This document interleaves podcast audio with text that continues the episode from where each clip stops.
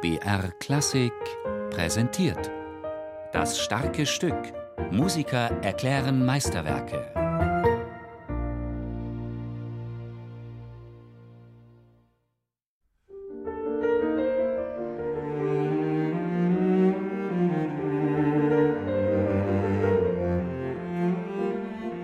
»76 Jahre ist Gabriel Fauré, als er 1921 seine zweite Cellosonate komponiert. Es ist lästig, alt zu sein, schreibt er in einem Brief. Seine Gesundheit macht ihm zunehmend zu schaffen und besonders dramatisch, Fauré ist praktisch taub. Dennoch klingt Faurés zweite Cellosonate über weite Strecken geradezu jugendlich, kraftvoll, bewegt. Schon einige Jahre zuvor hatte er eine erste Cellosonate geschrieben.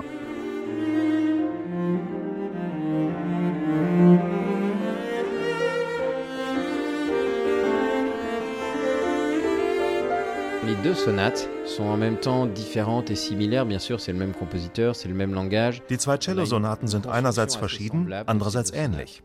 Natürlich ist es der gleiche Komponist, die gleiche Sprache. In beiden weiß man bei einigen Passagen nicht, wo es hingeht. Man fragt sich, ob er selbst sucht, wohin er will. Gleichzeitig sind die langsamen Sätze absolut überwältigend. Es sind die Melodien dieser langsamen Sätze von Fauré, die man bewundert. Sie sind aufwühlend, gleichzeitig tröstlich. Es ist sehr besonders gemacht. Donc c'est une construction assez particulière.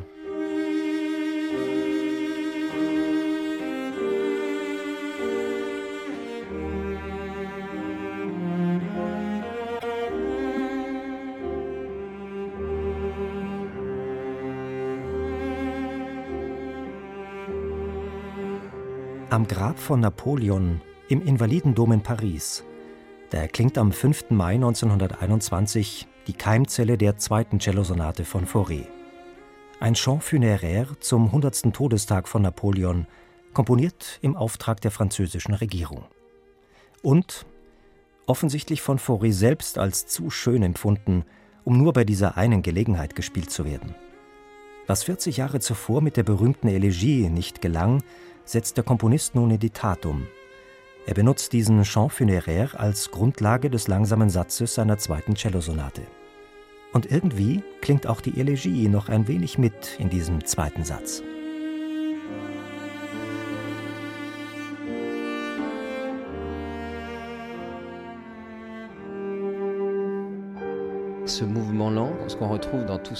Dieser langsame Satz hat etwas, was man bei vielen Themen von Fauré findet. Zum Beispiel bei Après un rêve oder der Melodie der Elegie. Es hat etwas Bodenständiges und gleichzeitig klingt es immer nostalgisch. Es ist nicht unbedingt fröhlich, es ist erhaben, sinnlich, tiefgründig und fast schon ein bisschen schwer.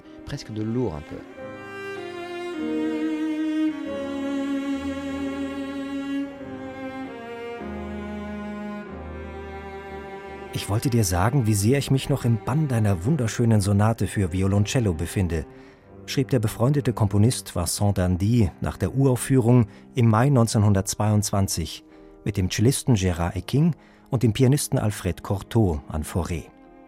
Dein Andante ist ein wahres Meisterwerk an ausdrucksvoller Empfindsamkeit.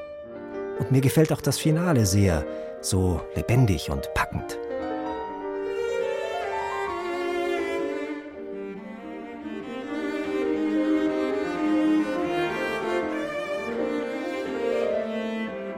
Nicht zu bremsen. Unbändig stürmt es davon, dieses erste Thema des Finales. Und es findet auch kein rechtes Ende. Immer wieder moduliert Fauré in ganz neue harmonische Gefilde. Inmitten der aufgewühlten Musik dieses Scherzos setzt der Komponist dann einen fast schon choralartigen Ruhepunkt mit dem zweiten Thema, ein mildes, sanftes Trio.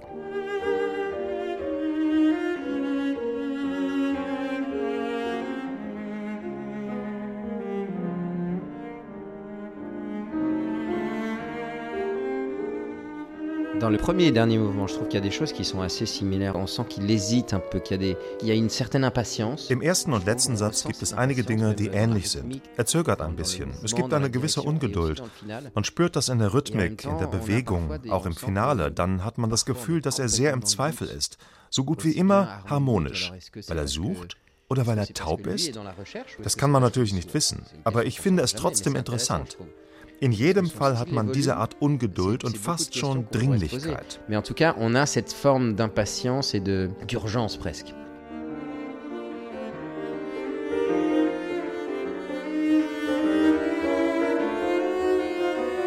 Zu einem leidenschaftlichen Gesang schwingt sich das Cello beim ersten Thema des ersten Satzes über den vorwärts treibenden Klavierpart auf.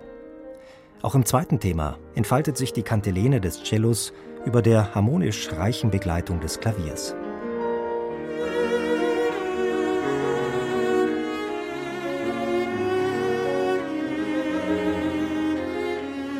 Gesanglich, fließend und auch etwas melancholisch, so wirkt dieser erste Satz.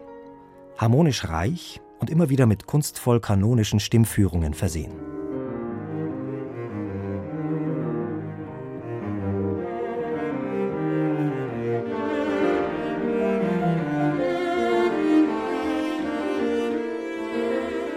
Das emotionsgeladene Vorwärtsdrängen der Rahmensätze weicht im langsamen Satz dem Schreiten eines Trauermarsches. Mit Akkorden im Klavier und einer elegischen Cellostimme darüber, mit Episoden von intimem Trauergesang und leidenschaftlichem Ausbruch.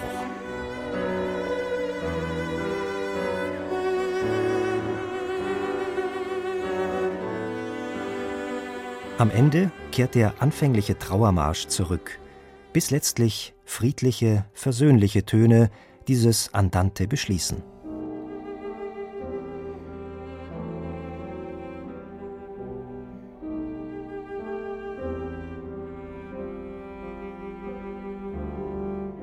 C'est très bizarre. On a l'impression qu'il y a un retour en arrière. Es ist sehr merkwürdig. Man hat den Eindruck, dass man zurückgeht. Es ist sehr nostalgisch, ruhig, gesetzt. In den anderen Sätzen fühlt man, dass er sucht. Er leidet wahrscheinlich auch. Er ist älter, aber man hat nicht dieses Verankertsein im Boden wie im zweiten Satz. Das ist sehr seltsam. Ancré dans le sol du deuxième mouvement. C'est très curieux.